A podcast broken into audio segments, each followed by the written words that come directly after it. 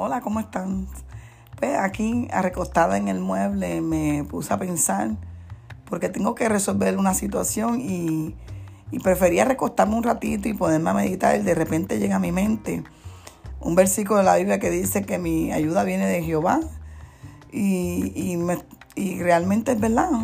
A veces tú llamas a X o Y personas y tocas puertas y, y tocas ventanas y tocas techo y tocas todo y nadie responde a la hora de, de alguien tirarte el brazo, no parece nadie.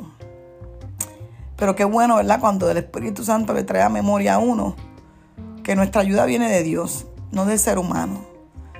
La ayuda viene de Dios y cómo viene la ayuda, pues la ayuda puede venir a través de algo que Dios te envíe, a través de una persona que Él escoja, pues porque incluso hasta eso Él hace, hasta eso Dios hace. Dios escoge la persona que Él quiere que te ayude.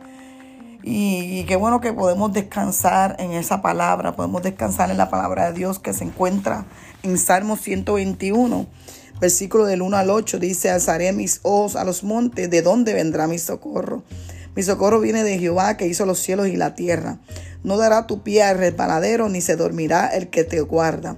He aquí, no se adormecerá ni dormirá el que guarda a Israel.